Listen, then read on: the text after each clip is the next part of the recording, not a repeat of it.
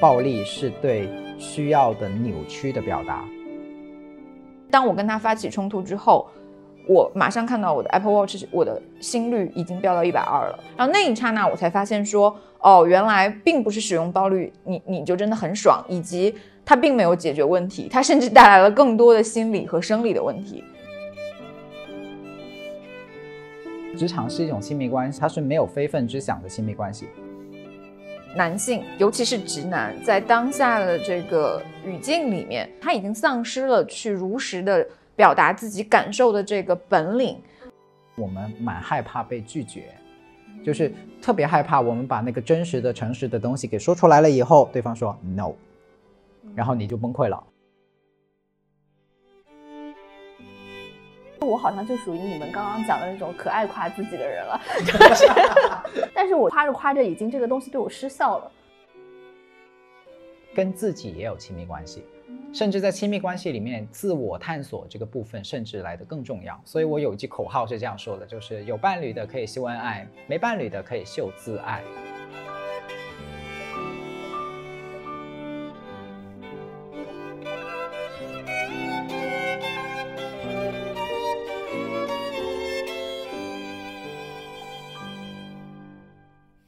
Hello，大家好，欢迎收听这一期的岳阳电话。这一次的岳阳电话应该是我们第一次不是真正意义上的岳阳电话。周周这一次因为他非常幸福的在度假，所以就将缺席我们这一次的录制。但是呢，我们请到了我们过去的一位老朋友，上次也是大家都很关心的，就是刚刚怀孕的阿莫。阿莫，你现在就是孕期到现在感受如何？嗨，大家好，我是一个正在努力控制呃血糖含量的妈妈。现在控制的如何了？准妈妈不怎么样。因为戒碳水实在太痛苦了，那还有很长的路要走呀。嗯，是的，嗯，好的。另外一位朋友呢，是一位新朋友，但是呢，是我的一位老同学。这个我觉得我可以好好介绍一下，因为我过去认识他呢，他还是一位媒体工作者。就我们过去在香港读书的时候呢，还一起在一份周刊一起工作过。然后等到我这次已经过了大概五五六年了吧，不止，呃，不止，可能现在再次遇到他的时候，他已经变成了一名教育工作者，对吧？对，是一名非暴力沟通和亲密关系沟通的教育工作者。Hello，大家好，我是梁毅，我就是那个非暴力沟通教育工作者跟亲密关系教育工作者。这两个词，我觉得可能对听众来说都是还挺陌生的嘛。也可以请梁毅，能不能简单点的给我们介绍一下，什么叫做非暴力沟通，什么叫做亲密关系？我先讲亲密关系好了，可能嗯大家会、会容易理解一点。嗯啊、亲密关系，嗯，就简单来说就是我是想让更多的情侣、夫妻嗯去知道，呃，怎么样可以好好说话，嗯以及怎么样去理解彼此的感受跟需要，嗯怎么样给孩子一个更好的原生家庭。嗯就是我们经常说。呃，可能有些人会觉得自己的原生家庭不太好，啊嗯有有各种各样的暴力啊，或者是有空洞在里面。嗯那可是我们怎么样让自己成为那个下一代的好的原生家庭呢？嗯哦，我就是做这个事情的，培育好的原生家庭这样子，嗯或者培育好的关系这样嗯子。嗯嗯对，然后非暴力沟通是其中一个很重要的，大家可以理解成方法论或者说一套呃方式。然后它现在已经成为我自己的生活方式，嗯所以我就特别的想，呃，把我跟我太太在生活中的呃发展出来的一种沟通方式，让更多的人看见。其实不仅是跟我太太了，我现在跟所有的人都是这样沟通的。嗯，我觉得还可以再多介绍梁毅一点，因为梁毅在我们同学中也是一个出了名的，就是秀妻狂魔吧，就是 会频繁的在就是自己的社交网络上面发他跟他太太的一些小的日常，我觉得这在男生中还挺少的。所以我觉得他的他能拿自己的例子出来说是更加有说服力的一件事情。啊，不过我要澄清一一件事情哈，因为呃，亲密关系有一种看法，就因为有的很多人报我工作坊的时候也会疑惑说，哎，我是不是一定要带我的另一半来，或者是我还没有男朋友，或者我还没有女朋友，我是不是不能来这样子？嗯呃其实完全不是的，跟自己也有亲密关系。嗯甚至在亲密关系里面，自我探索这个部分甚至来得更重要。所以我有一句口号是这样说的，就是有伴侣的可以秀恩爱，没伴侣的可以秀自爱。那今天我们想讨论的一个话题呢，其实跟这个亲密关系啊，跟这个非暴力沟通也有非常紧密的联系，就是职场的 PUA。因为我知道你是一个亲密关系的教育工作者嘛，嗯所以你怎么会关注到职场 PUA 这一个领域的？你觉得 职场的关系它也算是亲密关系吗？因为在我们普通人理解来，感觉亲密关系一定是，就是比如说夫妻之间呐，或男女朋友之间呐，或者是甚至是朋友之间，是都甚至很少会去理解说，呃，可能跟父母之间算不算亲密关系？是。那更不用说我跟我的老板，我都恨他都来不及，我怎么可能觉得我跟他是亲密关系呢？Yeah, yeah. 呃，我我个人觉得职场是一种亲密关系。我对他的有一个说法，就是他是没有非分之想的亲密关系。当然，这个说法很奇怪，有人马上联想到什么办公室恋情什么的。好，那那完全是另一回事。那个是在职场发生的传统意义上的亲密关系，就是喜欢上你的上司，或者是上司爱上女下属哈，这种桃色新闻等等。但是我想说的那个办公室也是一种亲密关系的原因是。我们其实有时候在跟呃上司或者是下属相处的时候，是有很多内心戏的。我举个例子哈，嗯，就比如说我今天给老板发一个汇报，嗯，然后我发了，他没回我，而且是一整天没回我，嗯，可是呢，我又看到他有发朋友圈。啊，那我的内心戏就开始来了，我就说会想，哎，等一下，是不是老板开始不喜欢我了？尤其是对于一些新入职的员工，他内心有蛮多的不安的，然后他马上就会想，哎，老板是不是不喜欢我了？啊，阿莫一天都没回我邮件哎，可是他不断在回别人哎，而且他是不是想通过这种方法来告诉我，我做的不够好？嗯，对，然后就会开始有这种小心思。嗯，所以这一部分其实跟我们在亲密关系里面，呃，可能恋人之间的互相的。呃，猜测啊，等等啊，其实很像的。你会发现，当然它没有性的部分在里面，它没有那个身体的欲望在里面。但是这这不代表我们人与人之间，呃，职场里面呃那个关系会那么的所谓的理性跟纯粹。其实不是的，我们恰恰跟呃职场里面每天八个小时，如果你加班的话，那就超过八个小时。你想一下，你。分分钟你对你老板的时间多过对你的老公或者是老婆的时间，嗯嗯，那那部分的关系发展出来的很深的羁绊也好，或是很深的一些微妙的小情绪也好，我觉得其实就是亲密关系研究的内容。嗯，那说到这里呢，因为阿莫自己本人也是一个老板，是吗？你自己会有这种担心吗？就比如说你看到你的员工。一堆人发了朋友圈之后，你会刻意的略过一个人，以示对他最近工作表现不佳的一种惩罚方式吗？其实不会哦，可能因为我太忙了，刷朋友圈的时间线非常的随机，搞不好可能我三天都没有刷，然后只不过可能有一天晚上睡觉之前，然后手贱刷了两条，碰巧给谁点了赞，但其实过去的三天我根本没有打开朋友圈而已，这是一个非常正常的状况。但其实我非常刚同意，呃，同意刚刚梁毅讲的说。职场关系其实也是另一种形式的亲密关系，因为它跟我们平时理解的恋人关系或者夫妻关系，嗯，或者跟父母的关系是很像的。其中有两点，就是在亲密关系里，你第一是很在乎对方的感受的，嗯。那一旦你在职场里，你开始在意你同事的感受，在意你老板的感受，那其实它意味着跟亲密关系开始有了共通之处。比如说我，我也非常在意我员工的感受，或者说我合作伙伴的感受。那我也希望他们在我这里得到的是正向的、积极的，我能够帮他们解决问题，给他们提供支持的感受。那我是非常在意这一点的。然后第二点就是我期待能从他们嘴里得到一些。啊，同样的支持性的评价，嗯，那这大家都希望恋人喜欢自己，或者我们的父母肯定我们自己，这是我们一直以来都想解决的难题，在职场也是一样的。那，呃，如果我们对对方有这样同样的期待的话，那我也可以认为说，我跟我的合作伙伴也好，跟我的同事也好，那一定也是一种亲密关系。毕竟大部分的时间。呃，从时间上来说，我们跟同事待的时长，物理上的这个时长，可能是远远大于我们和家人在一起的这个时长的。嗯，亚米的那个事情出来之后嘛，很多人都会觉得很有共鸣，然后也会在网上引起很多的讨论。大家就会在心里问自己说，哎，好像我也在工作的时候很不开心，然后有一些抑郁的情绪，我是不是被 PUA 了呢？到底怎么样的算是我真的遭到了职场 PUA？它跟我一般在职场中经历的一些不好的情绪之间是，呃，有一些勾连呢，还是有一些区别的呢？嗯，呃，我自己关注 PUA，其中的原因是因为 PUA 它本来是来源于亲密关系暴力这样的一个领域里面的事情，确切的说应该是叫亲密关系的精神虐待啊。呃，可能蛮多的人是从二零一九年，大概二零一九年前后去慢慢知道这个词汇啊，比如说二零一九年的年底的那个北大呃暴力的自自杀的事件，那个男主叫牟林汉，然后他。做的一系列的聊天记录都被曝光了以后，大家就越来越理解什么叫做 PUA，然后才发现原来在亲密关系里面有这种可怕的精神暴力跟精神控制的东西，精神虐待的东西。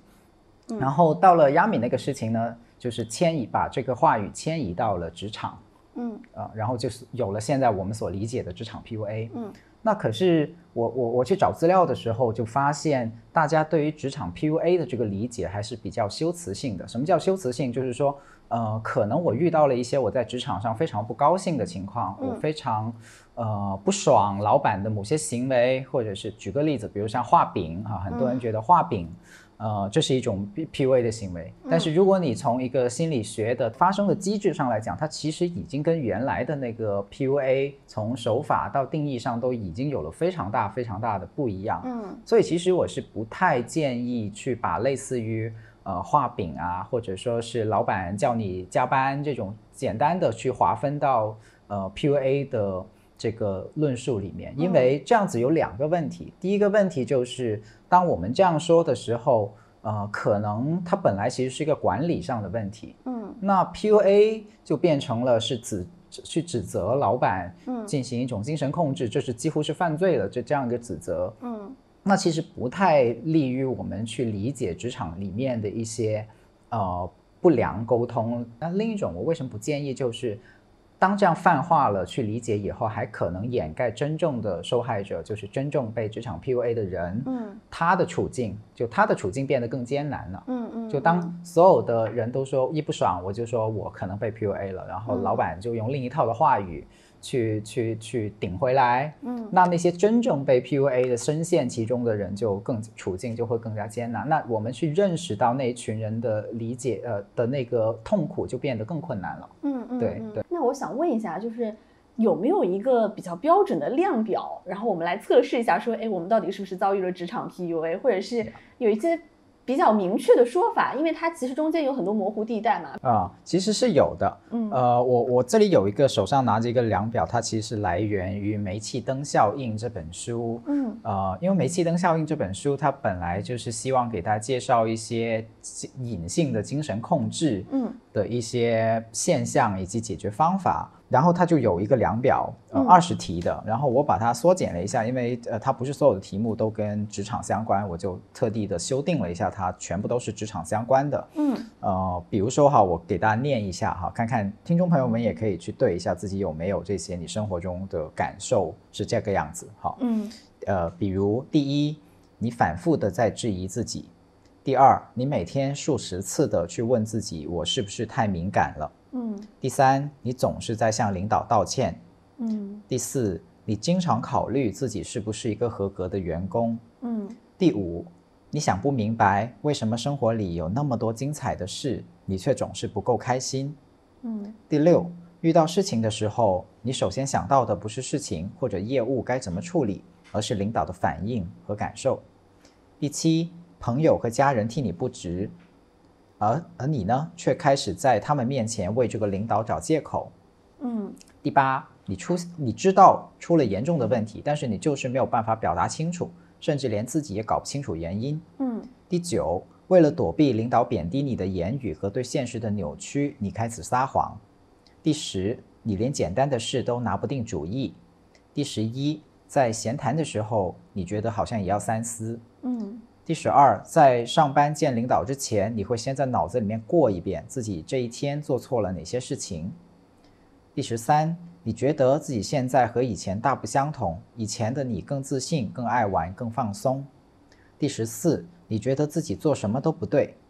第十五，你感到绝望，并且郁郁寡欢。嗯对我，我我想说的事情就是，呃，一方面这个量表是帮助大家去判断所谓的说我有没有被 PUA，、嗯但其实它同时也可以作为你去评估一下你的职场心理健康状况的。就是我们先把三个 P PUA 三个字给丢开，嗯你就你就拿这个量表去评估一下自己这个职场的健康程度，其实也是蛮好的一个用法。嗯是为什么？是因为呃，有些人的职场他其实很压抑，嗯嗯，他不一定受到 PUA，但是反正在那个互动关系里面，自己就过得非常的不开开心，然后自己的呃自信严重的降低，然后生活的乐趣也变得可能越来越越少了。嗯，我们从心理学角度来讲，就是说我我们不需要一定要找一个凶手，嗯，那个坏人也不需要很坏。你自己如果已经感觉到了这些情况的话，那其实就是要思考可能做出改变的时候了。嗯，对，嗯。这个是其实是 针对员工来自测自己有没有被 PUA，那有没有针对老板的？老板可不可以对一下自己是不是在 PUA 别人？呃呃，我我先澄清一下，就是这个量表除了对员工有用以外，对老板也同样有用，因为在真实的案例里面，我们也接触过老板是被 PUA 的那一方。哦，真的吗？对，就不一定说你是老板就一定是会是加害者，也有可能是反过来的。我们我也有接触过是反过来的。我就是活生生的例子。你是？我觉得我中好几条啊，比如说 一，你反复质疑自己，我每天就是在不停的质疑自己中度过的呀。嗯，然后以及我每天会问自己，我是不是太敏感了？以及呃，我知道出了严重的问题，但是我说不清楚。然后，呃，甚至我会在我家人面前，比如我家人会说啊，你开掉它就好了，或者怎样。但是我知道我不能这样做，然后我还说，哎呀，没那么简单的，就是呃，但是但其实我我确定就有可能，就是这个关系一定是有问题的。是有一次我跟梁毅在说这个事情的过程中，嗯，我提到说我很困扰，因为我每次带进新项目或者是有新工作要开展的时候，我总是会想。他的反应是怎样的？嗯，然后梁毅说：“呃，慢着，你是一个公司的老板，你带进一个新项目或一个新工作的时候，你要考虑的事情难道不是说他给公司带来的收益吗？嗯，如果这个时候你首先考虑的问题已经是这个人的反应的话，那就证明你们这段关系已经是有问题的了。嗯，然后我也才反思说，哦，那既然关系是有问题的，那我就要去。”呃，改善这段关系，它才是一个手段，但最终的目的应该是，我们应该回到一个让公司正常运转的这样的一个状态，而不是说我做任何事情都先去考虑某个人的感受或者是某个人的反应。嗯，如果说大家现在对了这个量表之后呢，不管是老板也好，员工也好，发现哎，我好像真的是处于一个被对对方情绪控制的这么一个状况，就我们所谓 PUA 的状况的话，那我们到底应该是怎样去应对它呢？就我能想到一种比较爽的方式啊，就是他怎么对我，我就怎么对他呀。就他 PUA 我，我反 PUA 他。就好比说，现在很多电视剧里面流行像《三十而已》《延禧攻略》里面那样的情节，就是人家打我一巴掌，我反手打他两巴掌了。还有现在前几天我看到那个吵架没发挥好，那个豆瓣小组里面，基本上你们去看，他点击率最高的都是那些吵架发挥的特别特别好的，然后下面就是一片叫好声嘛。所以其实是不是这种应对方式？暴力在很多人看来都是非常简单高效，然后直接的嘛。包括我们有的时候警警察审讯犯人，他是也会用刑讯逼供的方式嘛。他但所以大家普遍一个共识会觉得说以暴制暴这种方式其实是挺有效、挺简单、挺直接的。那我不知道梁毅是不是推荐这种方式呢？嗯，谢谢这个问题。其实呃。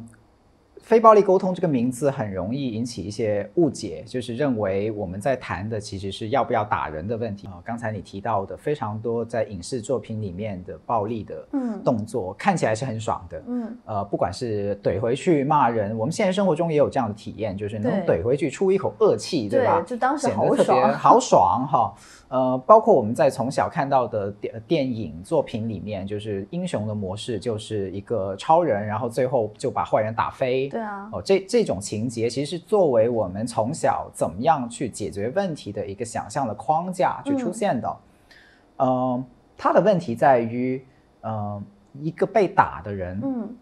你你如果换位思考，换到那个被打的人的角度，你觉得那个被打的人？他是被打了一顿以后，觉得自己错了，觉得他能理解他自己做的那一切给你带来的伤痛是什么？嗯，还是说？他屈服，他更多的可能只是屈服于你的暴力，然后下一次他可能怀恨在心，说，嗯，你的拳头比我硬，那好，我把我的拳头练得更硬，再下次再来找你哈。嗯嗯嗯。哪一种情况会更有可能？那我想可能是后面那种情况是更多的，甚至几乎我们都只能看到后面的那种情况。嗯。所以，呃，用暴力的方式去解决问题，自己这边是爽了，可是它带来的相应的呃结果或者说呃问题就是。我们没有真正的在跟对方建立关系，我们只是砍断这个关系而已。嗯嗯嗯。那如果你遇到的是一个外星人，不用再跟他打第二次交道，那也就罢了，对吧？可是如果你跟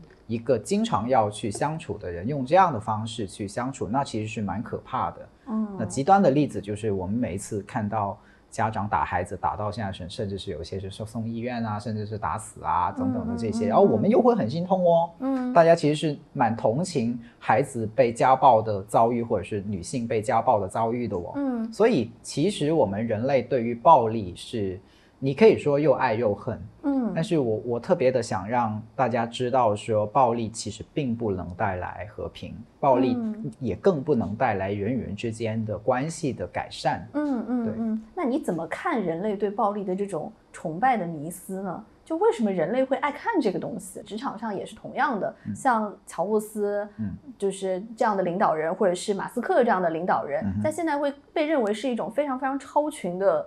一个领导人或者是一种非常超群的领导方式嘛？嗯嗯，对，但他们的我看过一些文章，就是呃，那个文章的话语大概的意思就是说，你看这些最牛逼的人，他们都是暴君，都是对对都是呃有自己的看法，然后不顾他人的意见，力排众议等等的，这是一套叙事。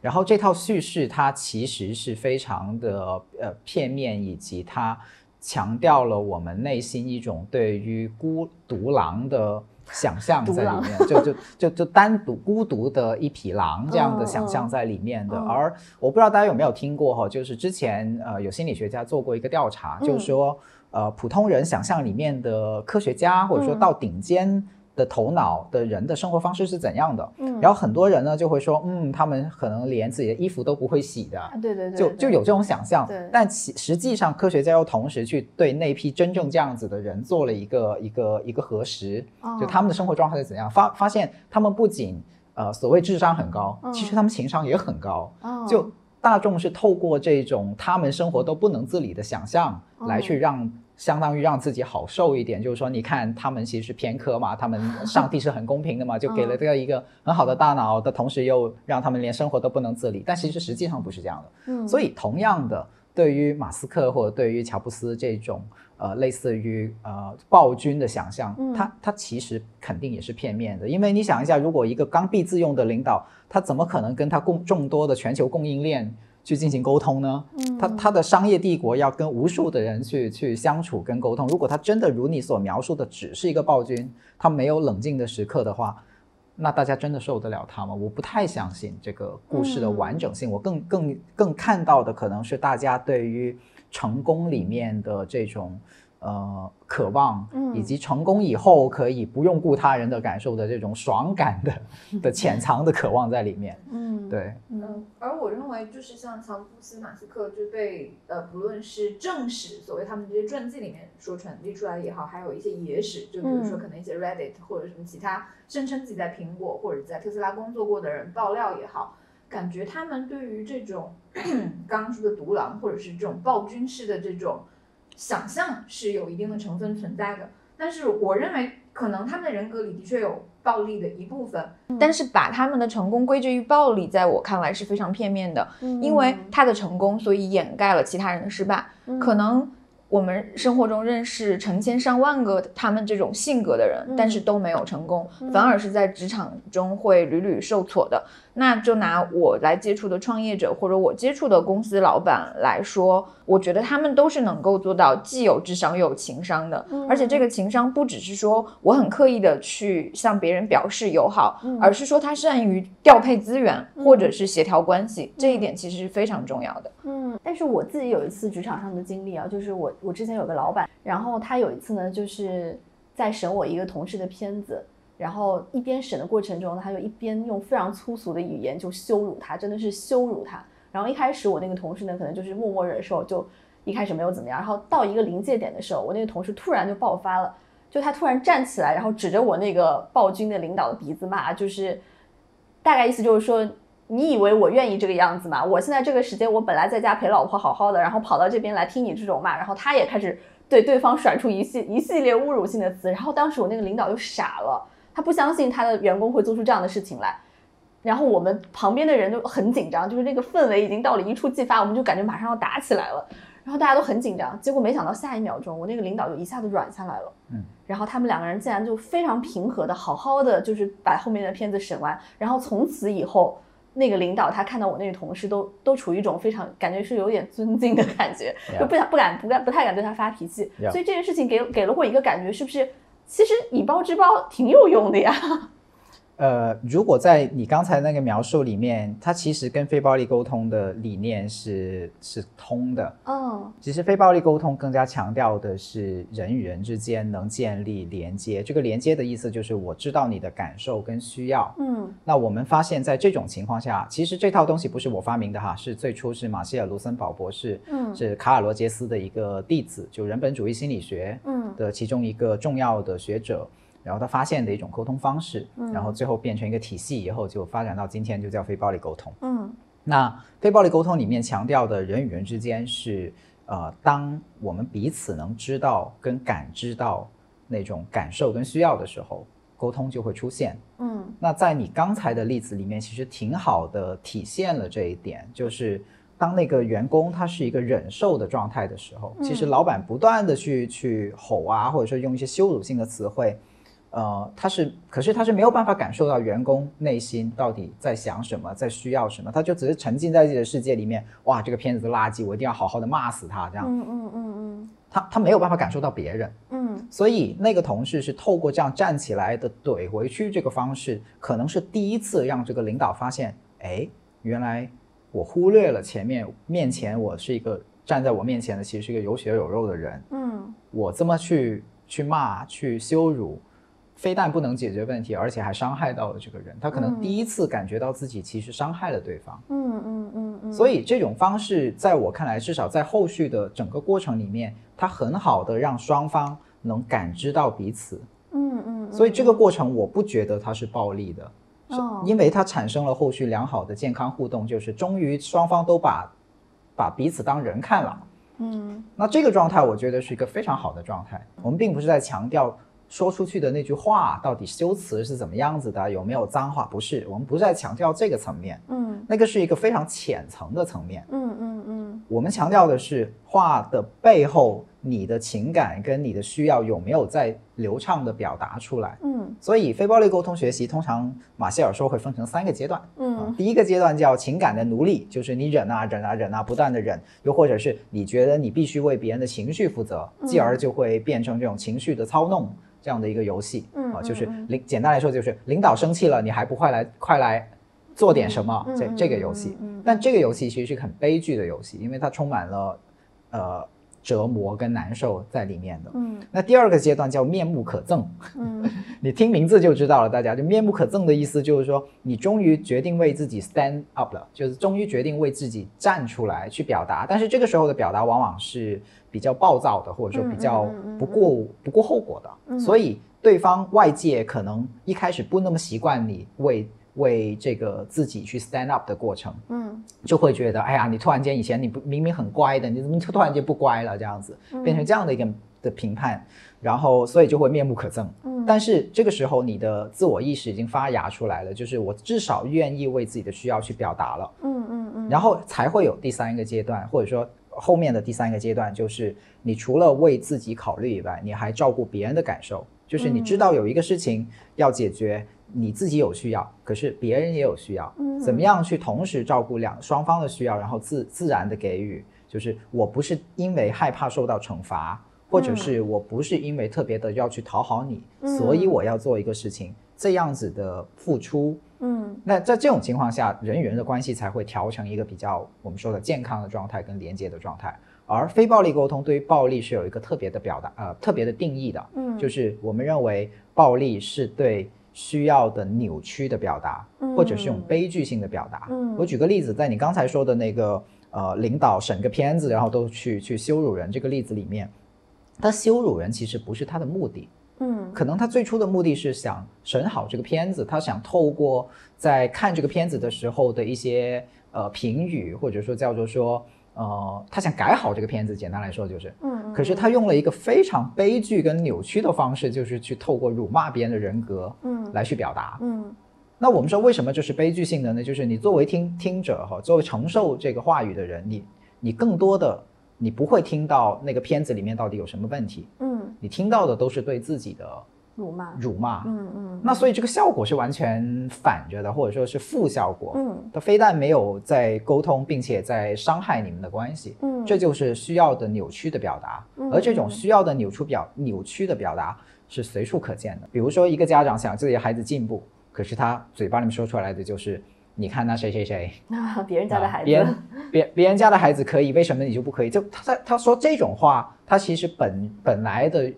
本源是希望自己的孩子进步，但是他不知道怎么表达，或者说他找不到语言去表达。呃，我希望你进步，或者是呃，我我担心你现在这个学习进度没有办法对应你未来面对的一些挑战。他他他说不出来这些，他就说了别的。嗯，对，所以是需要的扭曲的表达，就会是暴力的沟通。所以在你看来，其实非暴力沟通是抵御职场 PUA 一个，就是你认为是最好的一个方式，是吗？我不能说它是最好的方式，嗯 啊，呃，因为因为这个说法，呃，其实还不是自谦不自谦的问题，嗯，那最主要的是它可能会让我们产生一种工具化的想象。嗯，就是我拿起拿起非暴力沟通的锤子干死老板，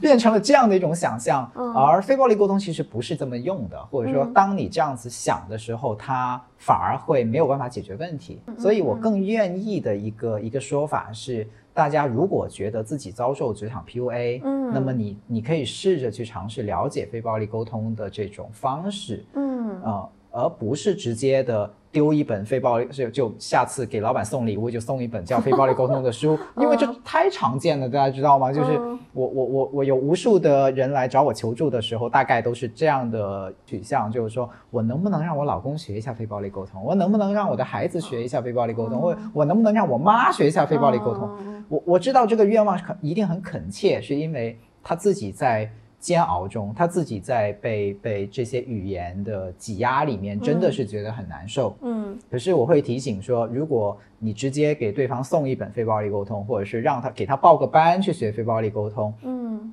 这本身这个行为本身就会被视为一种敌意，呃，一种强加。嗯，对，对方就会觉得说。那你就是觉得我是一个 PUA 别人的老板，或者是你意思就是说我是个变态狂，对吧？连话都说不好，对吧？就他的脑海里面那个敌意马上就已经出现了。嗯嗯。那所以呃，我更愿意去介绍非暴力沟通的的走进大家生活的方式，就是你可以自己先去了解，然后自己先运用起来。那这个过程本身也会为你的生活带来蛮多的轻松的部分。就是我们经常说，改变在什么时候发生？就是改变当当对方。不需要一定强制被改变的时候，恰恰改真正的改变就会发生。嗯嗯，对，嗯嗯。那阿木，我知道之前你刚刚也讲了嘛，就是说你感觉到自己是被员工给 PUA 了。那这种情况下，那他怎么样去跟自己的员工沟通会更更好一些呢？在非暴力沟通里面有两个有两个比喻啊，一个就是当你习惯性的使用暴力思维去跟人沟通的时候，那个那个方向叫柴狗。那当你啊善于共狗，柴狗就是一种很凶猛的、很很非常戒备心很强的动物，那个叫柴狗。然后还有一种呢，就是你是很善于倾听，很善于去理解对方的需要和感受。那这个方向是长颈鹿。大部分的情况下，我认为自己是一只长颈鹿，但是每次我遇到柴狗的时候，我都会比柴狗更柴狗。所以，所以说，在呃能够跟我好好沟通的时候，我觉得自己会比对方还要好好沟通。但是如果对方尝试，用暴力的方式对待我的时候，我会选择用更暴力的方式回击。但是我回击之后，又没有觉得很爽。哦，所以我看到那些吵架没发挥好里面的那些发挥好了的帖子，我看着是很爽。但是现实生活中不是这个样子的。经常你在使用暴力回击完别人之后，你自己消化这个暴力的，呃余毒的时间和感受都是非常漫长和痛苦的。就比如说，在一件有很共很有共识的情况下，他如果呃，仍然的执意的提出反对意见，并且不说明他反对的理由的时候，我就会选择，因为我是老板，嗯，这样的手段去压制对方。但是可能会一时因为因为我是老板，我赢了，嗯，但是我会一直把自己困在为什么他就不理解呢？嗯，以及为什么别人都能理解，而他偏偏要选择用这种方式跟我对抗呢？我会陷入这样的。思维里面，那这是情绪上的，那就从生理上的。有一次我正好是呃在发生冲突的时候，我是带着 Apple Watch 的，然后大家知道我是一个孕妇，应该是一个呃心态平和健康的孕妇。但是当我跟他发起冲突之后，我马上看到我的 Apple Watch，我的心率已经飙到一百二了，就是坐在那里，静悄悄的心率就飙到一百二了。然后那一刹那，我才发现说，哦，原来并不是使用暴率，你你就真的很爽，以及它并没有解决问题，它甚至带来了更多的心理和生理的问题。嗯嗯嗯。所以，我这也是我之所以说想选择一种呃另外的方式去解决我现在职场里遇到的问题的原因。嗯嗯。那梁毅针对这种情况，当时给他的建议是什么呢？要先照顾自己的需要，呃，这个这个是个蛮好的例子，就是说，呃，非暴力沟通或者说共情的沟通，照顾别人的感受，这些说法很容易会让我们去想象非暴力沟通是一个蛮软弱的沟通，就在我们的成长过程中，呃，很容易出现一种二元思维，就是说我怼别人就代就越能怼人的人，嗯，呃，代表越强大。嗯，然后非暴力沟通这个说法，或者是后面了解到了共情等等的，就好像被认为是我在忍耐，我要忍一往内忍一些东西。但是我想告诉大家，如果在一个事情里面你有忍耐，那其实你只是把刀子从对外变成向内，对自己而已。嗯，那个也是暴力。嗯，对自己的暴力，对那个是对自己的暴力。所以如果你要非暴力的话，那我推荐大家彻底一点。嗯啊，不仅不要对别人暴力，也不要对自己暴力，尤其是不要对自己暴力。所以如果你充分的学习完非暴力沟通以后，你会发现，我们尽量的去当这些念头或者是想法出来的时候，我们会做一些所谓叫连接的动作。我们会有一个动作叫连接，嗯意思就是说，你有这个想法，其实只是你的脑袋里面。以前学习到的一种柴狗思维的想法，那我们会会让这些想我我们不会去消灭这些想法，对，因为因为那些想法就会自己跳出来的，你想消灭它也消灭不了。嗯嗯。那我们做的做法就是我们去学着跟这些想法对话，就像你内心有另外的一个自己，有一个很暴力的自己，这个暴力的自己人要么打别人，要么打自己。嗯。那你呢就慢慢发展出另一个自己，就是你去倾听这两个自己。你想打别人的时候，其实你想要什么？或者是你想打自己的时候，你其实又是要想要什么？嗯，那在这个过程中，这个后面这个自己，其实他不仅是在照顾别人，他首先是在照顾自己。嗯，所以呃，刚才阿莫介绍说，在非暴力沟通里面有一种代表性动物叫长颈鹿嘛。嗯，呃，他说的就是我们非暴力沟通里面比较追求的一种状态，就是长颈鹿有很大的心脏。嗯，它是代表了一方面，我们不会很玻璃心的觉得说，呃，哦，是别人伤害了我。我们不会随便的让别人伤害自己，因为呃，举个例子，比如说别人啊，你为什么这么傻叉，连这个事情都不懂？嗯，我不会觉得这句话是对我的评判，嗯，我只会觉得说，嗯，这个人自己有一些需要，可能我做了一些事情让他觉得蛮傻叉，是因为。他想我做的某个事情对他有作用，嗯，并且是特别符合他的期待的，嗯，这个符合这个期待落空了，所以他要这么说，嗯。这个是他的需要，嗯，所以我不会觉得这个这句话会伤害到我，哦，对，这是一种大心脏，嗯，第二种大心脏呢，就是我有一个需要，我也会很乐意的去提出来，嗯，我不会觉得说，哎呀。我提了这个需要，他会不会不喜欢我呀？哎呀，我提了这个需要，他会不会下次就给我穿小鞋啊？或者我提了一个需要，会不会他就他就把我开除啊？嗯，这个其实是局限着很多人在职场里面的沟通的一个一个道一道坎儿。嗯，就不愿意去表达自己，或者说不敢去表达自己。嗯，就二元，就我说出来了，我的工作就没了，就类似于这样的二元二元区分，就我要么就藏着，要么就。被炒这样子，嗯，那所以长颈鹿的大心脏的锻炼也会让，所以就不管是老板跟员工都是有用的。大家刚才听阿莫的那个例子里面，其实就就呃很重要的一部分就是作为老板也是有需要的呀。那我作为老板，我怎么把我的需要能能诚实的表达出来，让对方知道他是有一些东西可以帮助到我的，嗯。对，那这个部分是长颈鹿大心脏的另外一个很重要的含义，也是我们在非暴力沟通的练习里面让大家活出自所谓叫做活出自己的一个很重要的练习。嗯，但其实我觉得像你刚刚讲的，就是要非常明确的知道自己到底要什么。对。但其实，在现实很多生活中，这个想要什么，它是被情绪裹挟着的。是。就是有的时候，我经常我也不知道我自己想要什么。就是会有这样的情况，就是有没有什么办法可以让大家比较清楚、直接的知道说我到底想要什么？嗯，是有的。嗯呃，我我我这么说好像很很说的很斩钉截铁哈，嗯我得详细的解释一下。嗯就是在非暴力沟通的体系里面，我们有分感受跟区分感受跟需要。嗯可是什么是感受，什么是需要的，呃，精准的区分是需要练习的过程的。这是需要练习啊，的。这需要练习，这真的需要练习。我举个嗯例子哈，比如我我我有时候会把麦克风递给一个人，去问他说，哎，在这个事情里面，你的感你你你你你的感受是什么？嗯然后他会说，我觉得他就是个人渣。然后我就我就会问说，你想一下哈，你觉得他是个人渣，这个是你的感受，还是你对他的一个判断？嗯然后刚才他还可可能他还没反应过来，他他就会说，不是啊，他就是个人渣，这是事实啊。嗯嗯嗯。然后我就会再慢慢的问一遍，你再细细的想一下，刚才我问的问题是你内心的感受是什么，你的情绪是什么，嗯。而不是你对他有什么印象。嗯。然后他就嗯，他就开始有一些发现不不不一样，嗯这一瞬间是最重要的。嗯这一瞬间是我们长期从小到大一直在在一个叫做评判的世界里面去打转，嗯。就是我们的感受被这些评判给支配了，或者说被给给遮蔽了，嗯。我们都没有看见我们对这个人的感受，嗯。或者是对自己内心在那一刻的真实的感受是什么，而是而是被想法去裹挟了。就像你刚才说，我被情绪裹挟了，但实际上呃更精确的表达可能是我被我的念头给裹挟了。嗯那非暴力沟通做的事情就是让你有办法去区分开，哦，这个是我的念头，那个念头只是一个评判，嗯而其实在我有这个念头的时候，我的身体感受是什么，我的情绪是什么，让我重新回到自己真实的内在。嗯然后在我回到真实内在的时候，我再去问，那我有比如说我对着这个人的时候，我有紧绷，有紧张，这份紧张来源于什么呢？那个需要又是什么呢？背后那个需要又是什么呢？嗯然后有些人就会说，嗯，我的需要就是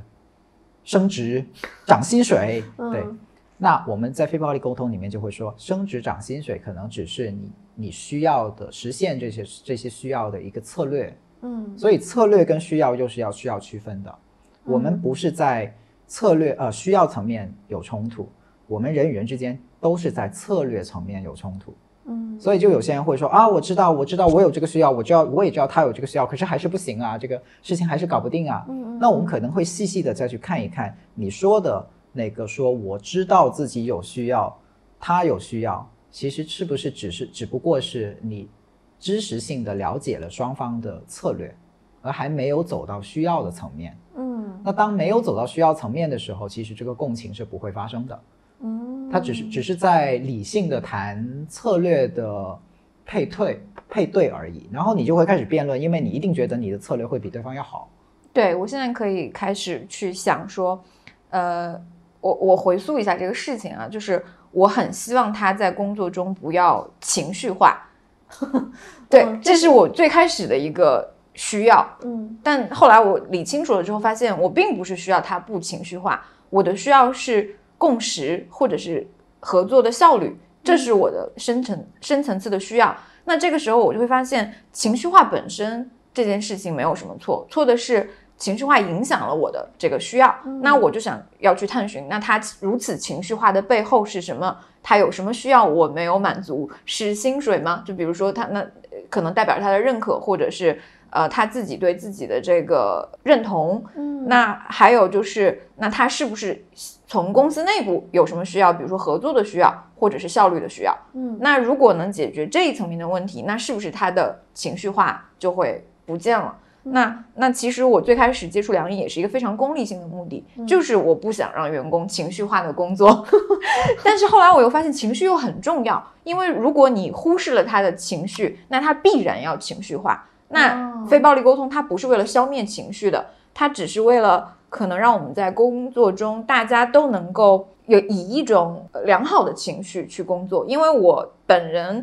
创业不是什么高尚的目的，我本人创业就是因为我觉得在前面的几家公司都受到了情绪化的对待，嗯然后我当时就想说，那我就不如自己开一个公司，我自己总不会被被我自己情绪化的对待。嗯但是后来我没有想到也会 产生这种，就是大家互相之间情绪化的对待了。所以在接触这个之后，你就会发现说，当你更多的去考虑你的需要和员工的需要的时候，那大家合作起来和在解决具体的项目的时候，那这个动动效和动能会更好的被激发出来。嗯，你刚刚提到一个词叫情绪化嘛，嗯，就是其实我们现在听到这个词会觉得是一种很负面的感觉，对，但是这个事情又不能完全被消灭，嗯，对，那所以说这个情绪在就是非暴力沟通里面，它到底是一个怎么样的角色呢？嗯，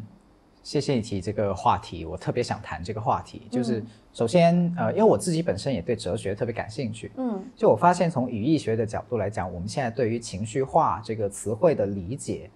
它所对应的画面就是，你想一下，一个什么样的人会被称之为情绪化的人？嗯，就可能是喜怒无常啊，然后有甩甩门啊，对对对对呃呃撂狠话啊，对对对，呃，然后在谈事情的时候在发脾气啊，对这样的画面就会出现嘛。嗯所以你细细的想，其实他在谈的不是情绪，他在谈的是情绪的无序表达，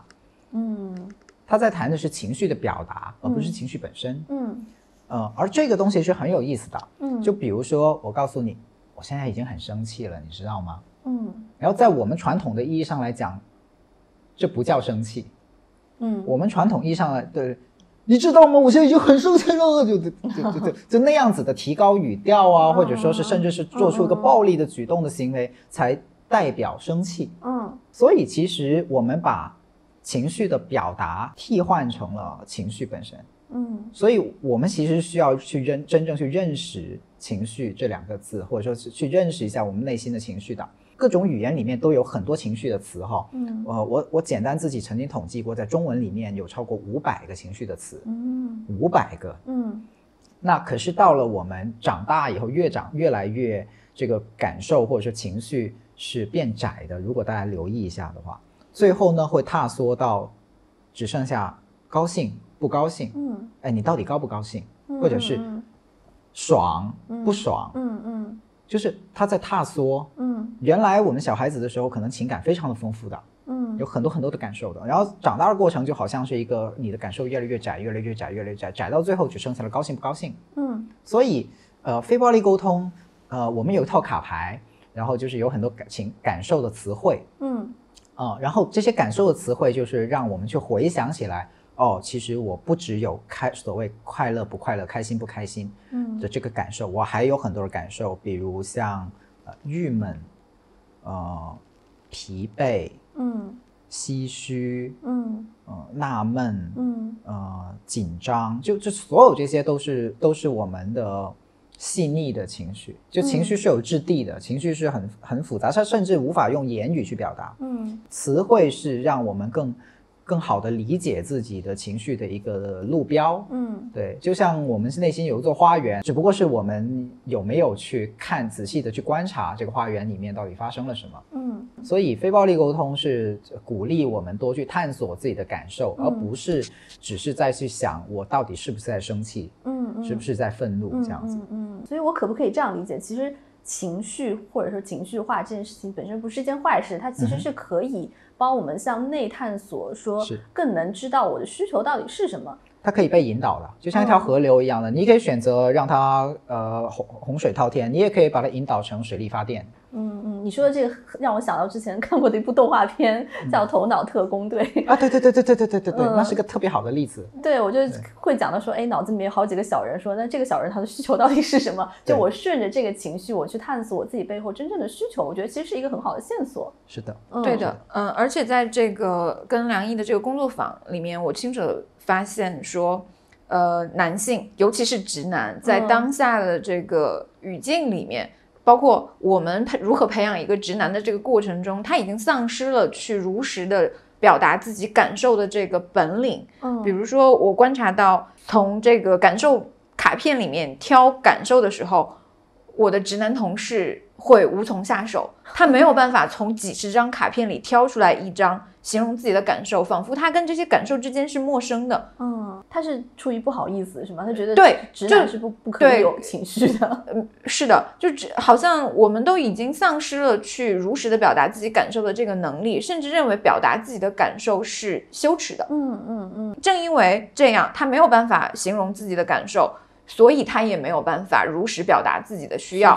所以他只能用通过情绪化的表现嗯去告诉你。我有感受，我有需要，但是我不知道它是什么，嗯所以你们就一起跟我也不知道它是什么吧。所以 我印象最深的一句话就是那一句啊、暴力是需要的扭曲性表达。哦，就当他一个人使用不论是暴力性语言或者是暴力性行为的时候甚，至只是端着。对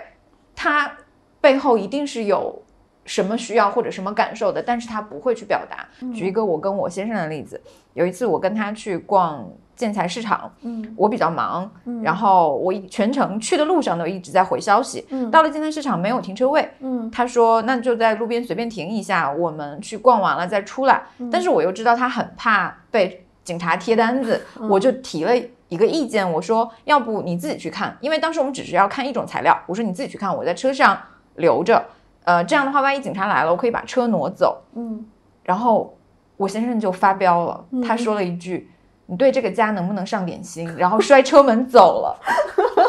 然后我留在我我我在车上就傻掉了。嗯后来我也是通过呃梁毅的这一套话语，我在想他的需要是什么？他的需要是陪伴，需要是我我对这个家上点心。所以我在那个当下考虑的说啊，以为他会担心车被贴单子，或者说哦我方其实我我当时的方便也是我可以在车上再工作一会儿。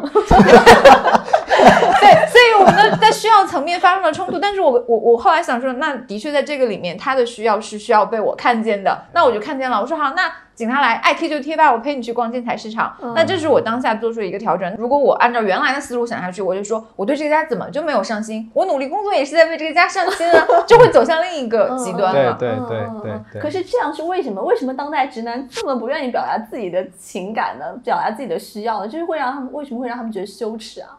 呃，其中一个原因，我猜可能是因为我们特别害怕被拒绝。其实这个不仅发生在男性哈、哦女性也有的，嗯就是我们把东西就。我我刚才介绍完以后，可能听众朋友们会马上想说，那直来直去不就好了吗？为什么要这么扭曲，要这么拧巴，对吧？嗯，其中一个原因可能是因为我们蛮害怕被拒绝，嗯就是特别害怕我们把那个真实的、诚实的东西给说出来了以后，对方说 no，嗯然后你就你你你你就不知道怎么办了，或者说你就崩溃了。哈、嗯嗯嗯，那在非暴力沟通里面有相应的解呃呃思路，或者说叫做说我们有一套配套的东西的，就是说，当你听到对方 say no 的时候，嗯你听到的不是拒绝，嗯而是他的需要。他也他只是在用这样的方式去表达说，你这个策略跟他的需要在某些地方是冲突的。嗯而这个转换其实特别难，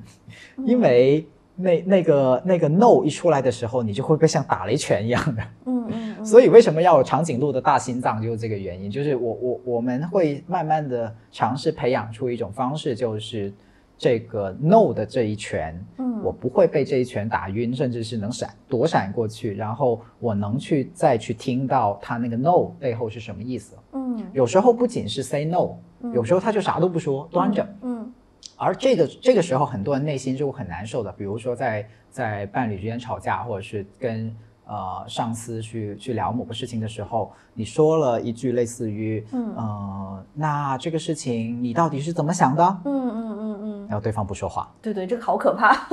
对方不说话，嗯然后你的内心就会开始想很多很多的东西，对对对对对吧？那那个过程其实就是我们刚我刚才所说的，你怎么去面对 no。嗯。你到底是归结为呃哦，他拒绝我了，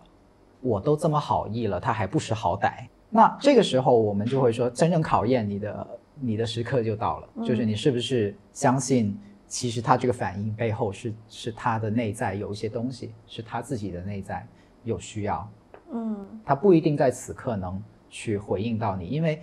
我我们会很理所当然的觉得对方跟我们说话是才是正常的。嗯可是如果你从一个更加本源的角度来讲，我们所听到的对方的每一句给我们的话，它都是一个礼物，它不是理所当然的。嗯所以有时候有有人会问说，你不觉得非暴力沟通这样子会让你很累吗？就是你都在单方对付出，然后不断的同理共情，然后凭什么他就可以做柴狗，我就老做长颈鹿？这这是这是刚学这个东西，甚至是学了两三年以后这个状态。呃，我是把学非暴力沟通当成一个大概十年的尺度去去想的时候哈。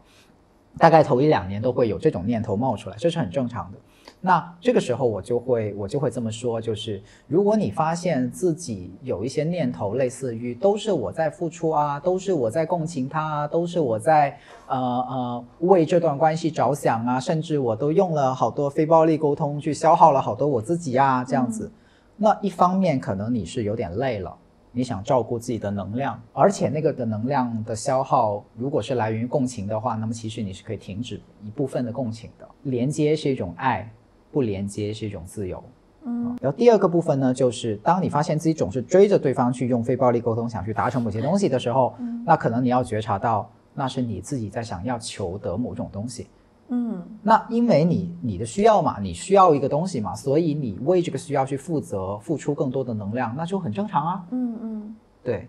所以在尤其在亲密关系里面，这点非常常见。就是有些人会说：“哎呀，我怎么都是我在关系里面主动啊？怎么都是我在关系里面付出啊？”那我就会提醒他说：“可能你要了解，当你觉得什么都是自己在做的时候，那就是你的需要更大。嗯，那你的需要更大，你做了更多的事情，很自然了。嗯，而这点是很多人不容易觉察到的。嗯。我们恰恰就是不希望大家在这种悲剧性的关系里面被折磨。就是其实我那么的痛苦，那么的努力，不过就是为了你的一句表扬，对的那个状态。我们特别希望大家从那个唯一性里面给解绑出来。嗯，那方式就是当你意识到我的背后的需要，其实是我特别的渴望被认可，特别的渴望。呃，被看见，嗯，那至少有两个东西是可做的嘛，嗯，第一个就是你自己得表扬自己啊，啊，这我我这是真的哈，因为很多人听完这个会会笑哈，我我猜这个笑的原因是我们从小到大特别不习惯做这件事情，嗯，哦，这个部分是被封印了，就比比如说我们的父母会跟我们说，哎呀，你不要自鸣那么自鸣得意好不好啊，你害不害臊啊，你这个没有人表扬你，先表扬自己，嗯，其实不是的，嗯，我们是可以欣赏自己的，嗯。呃，骄傲那是另一回事。如果对自己的表现做出完全不客观的评测，这个叫骄傲。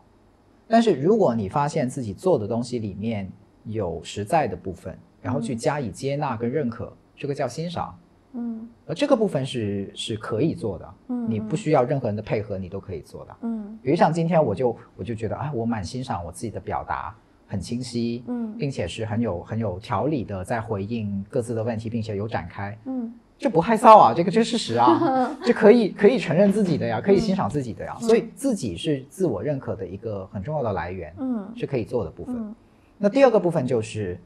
那我们是可以请求反馈的呀，嗯，就是我们在生活里面非常不习惯去请求反馈，嗯，以至于我们都一直在期待对方给我们。表扬或者是反馈，可是对方不做，嗯，然后我们就往内去憋，说阿莫什么时候给我反馈？阿莫什么时候我我给已经给他做了培场培训了，他为什么都都只是在努力忙着他的工作，不给我反馈？就很多人会在这个里面去去内心小打转，嗯，那我学完非暴力沟通以后，我就不会的，我会连接到说，嗯，我真的很想有反馈。呃，一方面是想要认可，另一方面我真的很想知道我做的怎么样，嗯，然后我就会去表达出来说，阿莫啊，呃，我观察到，呃，你还没有给我反馈，你可以可以给我写一写反馈吗？这样。嗯，我刚刚听到你说的那一系列，就比如说是，如果对方不给我表那个就是表扬或者是反馈的话，我就自己先给自己心里鼓个小掌。这一系列，你知道让我想到一个人了，就是阿 Q，就是 就是他内心有一套非常完备的自我说服系统嘛，就是别人的东西也都都都打不到我，我自己就有一套自己让自己精神胜利的东西，其实是这个意思吗？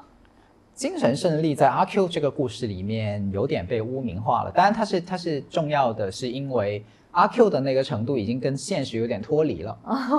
对，就是我们我们会鼓励，至少我自己会非常鼓励跟现实有对应的自我表扬。嗯，我不鼓励的是完全脱离现实的自我表扬。嗯，对，那种更接近于一种，就是阿 Q 被认为是精神胜利法嘛。嗯，就明明别人都揍你一顿了，或者说已经是羞辱你一顿了，然后你强行的跟自己说，哎呀，我好棒棒哦，刚才他那个东西其实怎么怎么样的。就那是对现实的扭曲，那反而是对自己的不接纳，连现实都不接纳了，就不仅是对自己不接纳了，连现实都脱裂了。嗯，对。那对自己的表扬的部分，我觉得可能是你有对应的状态。我我就举个例子好了，我的太太真的是特别会自我表扬啊。我原我原来是不太能理解的，其实与其说不能理解，不如说是无法接受。就就就就我特别直男的觉得，我有一个阶段是这样子的，就我早期特别直男的觉得说，为什么你总是在自我表扬呢？嗯。后来我发现这个为什么其实是不是为什么，就不是真正的好奇，嗯，它更接近于一种否定，所以有时候我会说，你大家要留意为什么有时候是个否定词，就这个原因。然后，但是可是后来我发现，这个字叫自我表扬很好哎，嗯，它能让你有很多的心理能量，嗯，去认同自己的选择，嗯，就比如说选了一家面店，然后这个面哎蛮好吃的，嗯，然后我太太就会说。啊，我好棒！我选了这样一家店，快夸我，快夸我！就他他真的会这么说。嗯嗯嗯。然后我现在特别喜欢他这个习惯。嗯。因为这样子，其实我特别好的知道怎么样去满足他的需要。那你一开始听到他这种，你为什么会有点想否定呢？对，然后我后来就去仔细的想，这跟我的成长环境很有关系。哦，就是可能我的成长环境，因为我的家里是比较呃知识分子的一个家庭。哦，然后从小就是属于那种你要谦卑，你要谦虚，你要收着自己，你不要那么大大咧咧的觉得，呃呃自己很了不起，就那种谦逊谦卑的东西。在在成为了某种信念，嗯，然后我我不知道这个信念的存在，我就会拿着这把尺子去量我身边所有的人，嗯，只要别的人跟这把尺子不相同的，我就会觉得不对劲，就会觉得是他有问题，嗯，对。对，在这一点上我特别同意梁毅，就是在我的读我们这种一路从小读书到大的过程中，我们听的最多的一句话就是戒躁戒骄戒躁，以及啊要谦虚，嗯，导致。工作以后，你的认同感你不知从何而来。就算别人夸你的时候，你会马上说：“哎呀，没有没有，我哪有那么好。”然后你会暗示自己，自己真的没有别人说的那么好。那。你自己是个员工的时候还可以理解，但当我当老板以后，一开始头两年我也是没有扭扭转过来这个的。就所有人交付上来的东西，或者我们 deliver 出去东西，哪怕是被客户客户夸了，我也会觉得这是我们应该做的。我也不会说去刻意的表扬谁，或者说肯定大家说这件事情你们做的又很好。嗯。但后来我发现不是这个样子，尤其现在九零后、九五后，他们更不会以那种我们。当年呢，如此隐忍、如此谦逊的态度去对待工作的时候，我发现鼓励和肯定是必要的。那现在我就已经开始学会说，当客户夸我的时候，我会把客户夸我们的话原封不动的截图到我们公司的群里，并且主动艾特那几个主要贡献的员工。嗯，然后还有就是，哪怕被客户否定了，嗯，但是我认为客户的否定是不专业或者是不客观的的时候，我也会。选择用我的方式去肯定一下他们，就算这个 case 没有出街，或者是这个创意没有被拿去用，但是我仍然在这个里面看到了谁身上的闪光点，或者说，哎，下次我们可以用在另外的一个客户上，用这样的方式去告诉大家说，你们的能力我看到了，我知道你们有被肯定的需要。嗯嗯，对。但是我好像就属于你们刚刚讲的那种可爱夸自己的人了，很好啊。但是我这个心理好像跟你们说的也是不太一样的，就是我感觉我夸着夸着，已经这个东西对我失效了，就是它好像变成一种话术，就是比如说是呃，像你刚刚讲说找到一家好好的面店，我也会这样讲，但它对我来说不构成任何我开心或者不开心的那种感觉，甚至我也是一个很爱夸对别人的人。嗯，然后我我看到什么我都会说啊，好棒哦，你真是嗯天才这种。你是糊弄组的吧？我只是我我也是很爱夸别人，但是这种东西我不知道是太过熟练还是什么，它就流流于一种就是很表面的东西，然后别人也不会觉得你是真的在夸，可能有的时候我是真的在夸，然后大家也不会觉得怎么样，所以这个东西好像就是不是有一个尺度需要自己去把握的？它不是尺度的问题，我我听完以后我的感受就是。我的感觉是，或许你可以在夸自己的时候，去跟那个夸的东西多多连接一点，去多感受一点自己真的在做了这个，比如说好的选择以后，嗯，呃，有有一些美好的感觉。就我们经常在非暴力沟通里面练习的不是吵架，其实是感受美好。嗯，我们慢慢的越长大，好像这种能力就失去了。其实小时候哪怕收到一朵花，我们都很开心的，就就很那种很。纯粹的开心，嗯，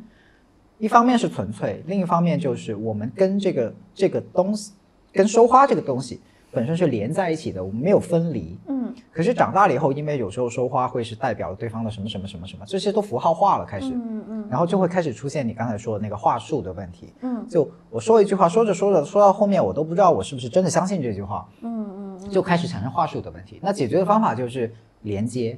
连接的意思就是，比如说哈，举个例子，我昨天去一家面店，然后我吃了一个猪肝面，嗯特别好吃，嗯哇，真的特别好吃，就好吃到我忍不住要发朋友圈说好吃的那种。嗯然后我就会很感激自己停下步，然后过了马路，然后进了那家店，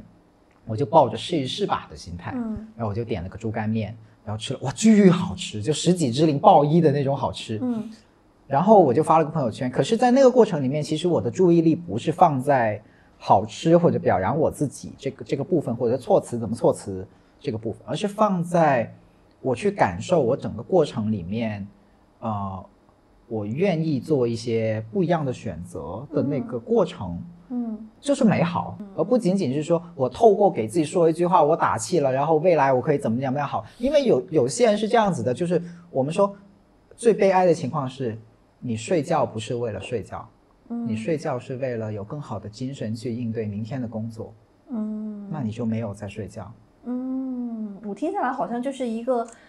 注重当下的感受，不要太去想目的性的这么一个啊，过程。是是是是是是是，是吧有这方面的练习，我们叫临在的练习嗯嗯，present。嗯，那我还有一个困惑啊，就是有一些人他已经真的十恶不赦了，就是可能就是坏到人神共愤那种有。就比如说我们看到像你刚刚例子讲的那个北大那个暴力事件里面那个有蒙蒙林汉嘛有，我就真的很想就是感觉扇他 一巴掌的那种生气。那我还需要对他做共情的那个人吗？你你谈到的其实是个社会正义的问题，就就经常我们面对一些现在很恶性的案件，我们没有办法去想象说，那难道我要同情那个